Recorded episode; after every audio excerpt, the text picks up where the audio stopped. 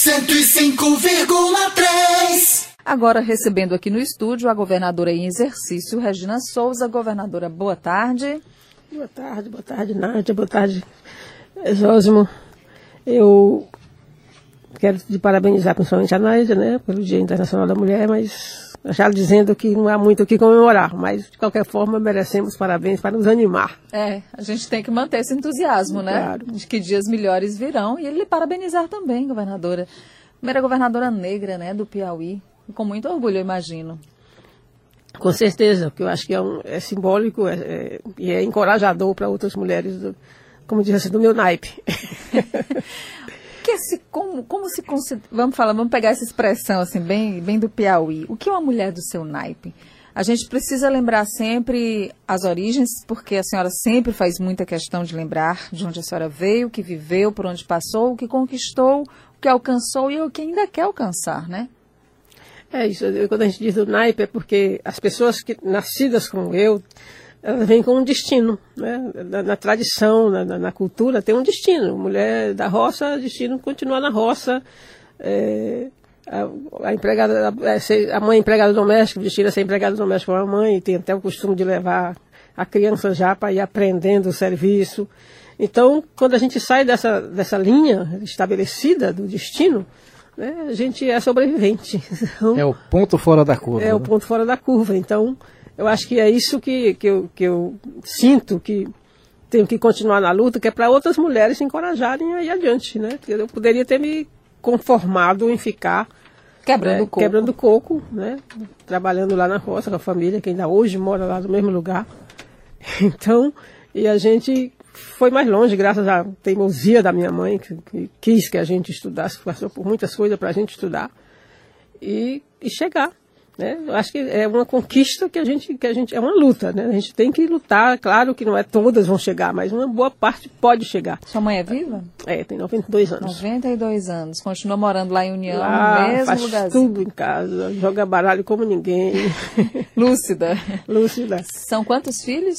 Não, Ou filhas, teve- mais especialmente? Teve 14 filhos, mas já são só 10. Né? E desses 10, 8 são mulheres. Oito são mulheres. Aliás, tem uma irmã sua que parece gêmea, né? Todo mundo já fala muito sobre Exato. Isso.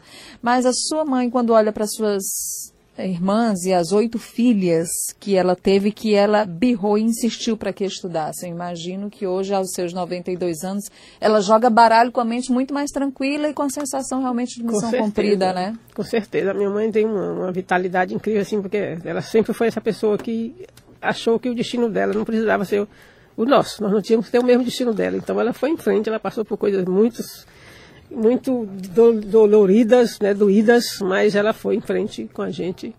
Nunca exemplo? deixou a gente nem.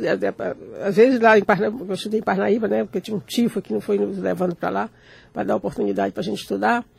E aí ele, as pessoas passavam e diziam, via aquela casa cheia de menina, "Você me me dá uma menina dessa para trabalhar lá em casa. E ela dizia, não.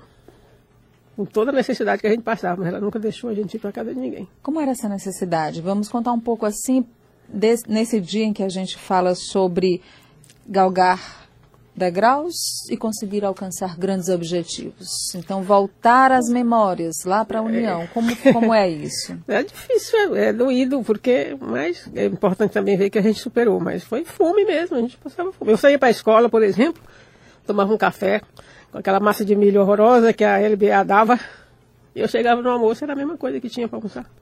E a gente vê que a senhora está muito escola também não emocionada tinha, com né? isso, né? A escola As escolas também até tinha. boas. Não, né? não tinha merenda, eu tô falando. Não, não tinha merenda. Nessa A época escola só tinha... Quando começou a ter merenda, já foi, eu já estava adulta, né? Já estava na escola normal, aí a escola normal, a merenda era para as crianças. Então não tinha, saía de casa às vezes sem tomar café, chegava. Uma Então, realidade de realidade muitas de famílias piauienses, Muitas, né? muitas famílias passaram por isso, não. Então, acho que é a questão da gente também. Por isso que eu digo sempre, eu disse nesse governo, que eu quero ter o olhar da sensibilidade de olhar para os mais pobres.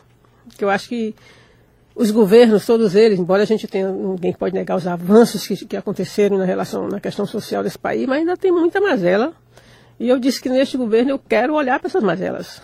Não quero, não quero mais ser a Regina sindicalista que vai olhar para o sindicato. O sindicato tem seus líderes para fazer suas lutas. Eu não, não vou estar nessa. Sua Eu vou contribuição já foi É, já foi. isso. Não vou trazer para mim mais essa luta. Vou trazer para mim a luta do povo lá da Serra do Inácio, que eu recebi um vídeo na campanha que é uma família, uma moça disse que lá não foi ninguém nem pedir voto. Onde é que fica a Serra do Inácio? É, é Curral Novo. É na extrema Pernambuco, é, Piauí. Então, é, eu vou fazer a minha primeira viagem, em abril, quando eu passar por esses tratamentos que eu estou fazendo. Em abril, vou fazer a minha primeira viagem como vice-governadora lá para a Serra do Inácio. Olha, de perto aquele povo. É, ouvintes, é, o Zosmo começou a falar, a governadora estava bastante emocionada, lembrando da infância dela, e ainda daqui estou vendo uma lágrima escorrer pelo olho direito dela, porque é, a gente imagina, mas eu acho que só quem passa, só quem viveu é capaz de realmente descrever é, situações tão doloridas ainda de lembrar. Ela realmente está muito emocionada, gente, aqui no estúdio, né? Lembrando. É porque quem está na, na, situação que teve a, a professora Regina é, também não tem muitos horizontes não. Aí como é que vai? E depois que vê que isso tudo foi superado, que ela pode ser um exemplo para outras pessoas, já é um exemplo para outras pessoas. Mas quando ela se enganja em lutas para que outras famílias possam ter essa ascensão, possam mudar de vida, é, é onde, onde bate toda essa responsabilidade. Pois é, hoje eu amanheci visitando a Casa Abrigo. As mulheres violentadas vão para lá. Ricas ou pobres. Hein? Eu achava que eram só as pobres, mas eu fui lá. Hoje a, a coordenadora me disse que toda a classe social chega lá. Mulher de autoridade chega lá. Né? E, assim, só escutando as histórias das pessoas que. Esses dramas, né? Que, que a gente percebe a quanta coisa ruim acontece com as pessoas e elas guardam. Né? É muito, a gente não sabe. E às vezes está tão perto, tá a tão gente, perto, a, gente a, gente, a gente não né? consegue ajudar porque a gente nem sabe que, É. que isso aconteceu. Então, é preciso que as pessoas se abram mais para escutar. E para saber, para ver que, que, como que pode ajudar. Todo mundo pode ajudar um pouquinho. Né? A casa tem necessidade de muitas coisas. Né? Nem sempre o governo tem, tem como é, é, suprir, né? e as pessoas podem, por generosidade também, ajudar. Né? Quando a senhora começou a entrevista, a senhora dizia exatamente, nós não temos nem muito o que comemorar. A gente já falou aqui sobre números de violência, né, sobre É, agressão. eu considero o desafio da violência o maior nesse momento. Né? Eu, eu, por isso que eu fiz a primeira visita, o primeiro dia, meu primeiro momento hoje foi na Casa Abrigo das pessoas vítimas de violência. Porque eu acho que tudo bem, tem o desafio do empoderamento, tem o preconceito, a discriminação, mas a violência é o nosso maior desafio no momento. Mais urgente, né? É, olha, até nem, metade de fevereiro foram 179 feminicídios. No, é, é, feminicídio e tentativa, né? Mas De 179, 119 morreram. E No de Brasil. 60 estão aí mutiladas. Isso que é notificado, porque tem a subnotificação, é mais fácil às vezes não dela- têm coragem é, de Tem uns estados que né? não notificam nada. Agora mesmo estava vendo uma matéria, muitos estados não notificam. É mais fácil para a delegacia caracterizar como homicídio, porque para caracterizar como feminicídio dá um trabalho, tem, tem outras técnicas.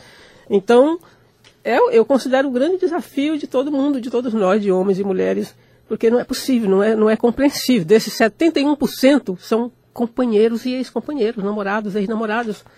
Por que termina o namoro, tem que matar?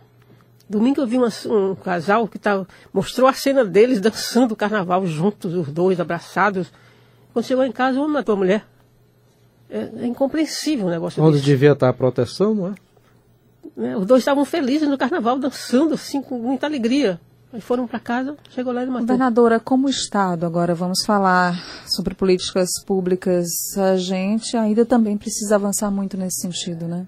Ah, sim. Não só de acolher depois do que É, aconteceu, que- o mas que fazer? especialmente o que fazer para protegê-las e prevenir disso tudo, para encorajá-las à denúncia, para que os homens sejam efetivamente punidos por seus erros, porque a impunidade acaba gerando cada vez mais violência.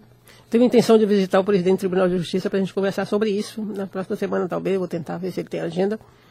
Porque a questão da impunidade é, o que mais, é, o, que, é o que mais incentiva assim, as pessoas. Eu, eu- lá, hoje eu ouvi conversa, histórias também terríveis assim, de atitude de autoridade. O, o pai estupra uma filha, aí ele manda a filha para casa abrigo, está resolvido o problema, não prende o pai. Que é isso? né? Então, quer dizer, tem que conversar para a gente ver, tem que apressar o julgamento dos casos de feminicídio, que o inquérito até que anda rápido, porque é fácil identificar o, o, o autor, e geralmente, graças a Deus, no Piauí, os autores todos são pegos logo, porque todo mundo já sabe quem foi, alguém, alguém dá a dica, a vizinhança. De, então, mas acaba no inquérito, e aí? Na justiça o processo fica na fila, como todos os outros processos.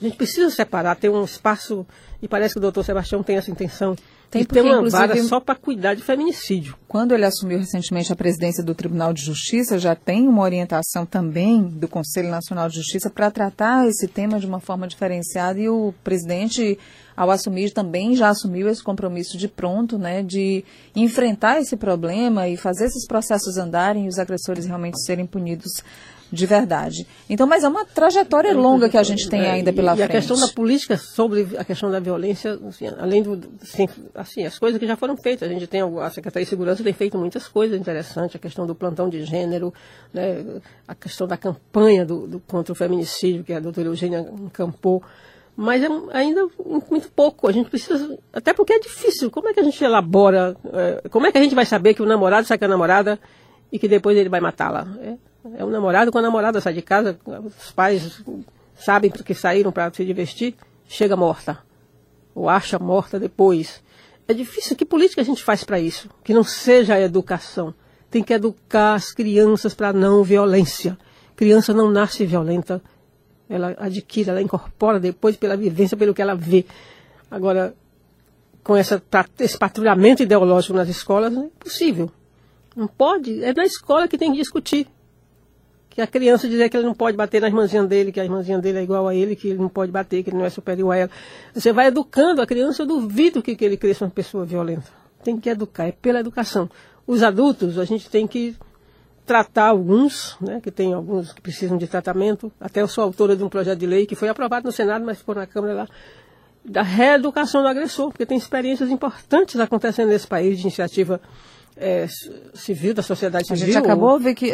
Do Ministério Público, que muito bem sucedidas, de pessoas que foram reeducadas e não voltaram a ser agressor. Esse projeto ficou na Câmara, não foi para Ficou na Câmara. E não tem como mais...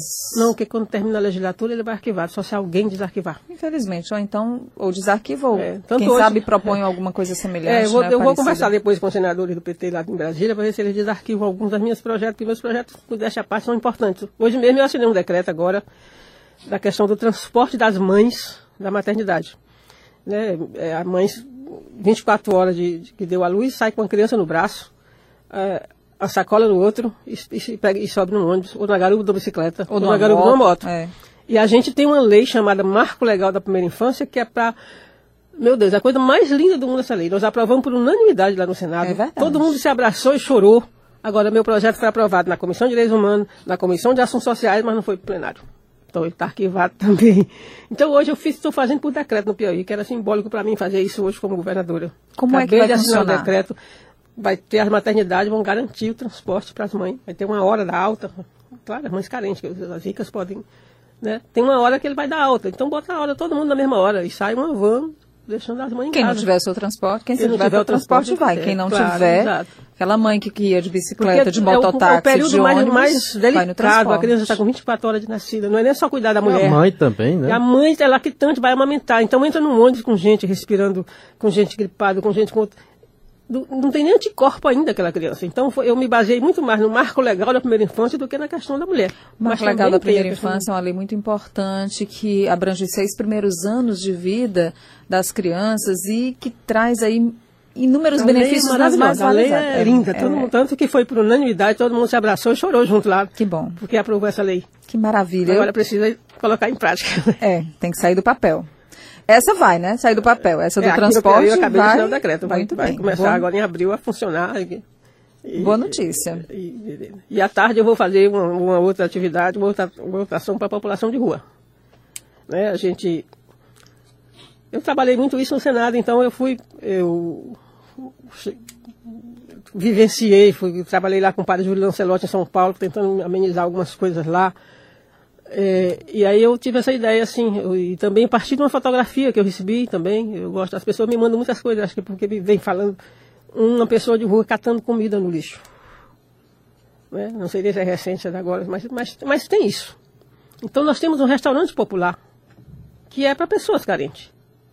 Então eu vou, é, é, é, o Estado vai fornecer alimentação de segunda a sexta, infelizmente só é segunda a sexta, a refeição do meio-dia para a população em situação de rua, cadastrada pela pastoral de rua que tem na Igreja Católica. Né? Então, nós vamos montar refeitório, porque o restaurante lá é pequeno, não cabe, tem as pessoas também que, que almoçam lá. Então, a gente vai montar refeitórios. Né? Hoje eu assino, daqui, mais uma semana ou duas, estou aceitando doações, inclusive, para os refeitórios, a Igreja Católica, a pastoral de rua para a gente montar os refeitórios e essas pessoas comerem pelo menos uma vez no dia. Ter a dignidade, pelo menos, de uma refeição. É por isso que ela foi presidente da Comissão de Direitos Humanos do Senado. Nós agradecemos a sua presença, o seu bom coração, suas lágrimas também, sua emoção nesse dia hoje, nessa conversa com a gente, governadora. Muito obrigada. De nada. Obrigada a vocês que me trouxeram aqui para falar para o povo, para ver se a gente cria sensibilidade nas pessoas. Esse, esse país está precisando de amor, de sensibilidade, de de compaixão, né? De, né, de, fraternidade. Nós estamos na semana, na, no período da campanha da fraternidade, que tem um tema políticas públicas e fraternidade. Então, é preciso que a gente não, não fique só na retórica, né? não fique só no sermão da igreja, mas tem que praticar. Isso mesmo. Dado o recado. 105,3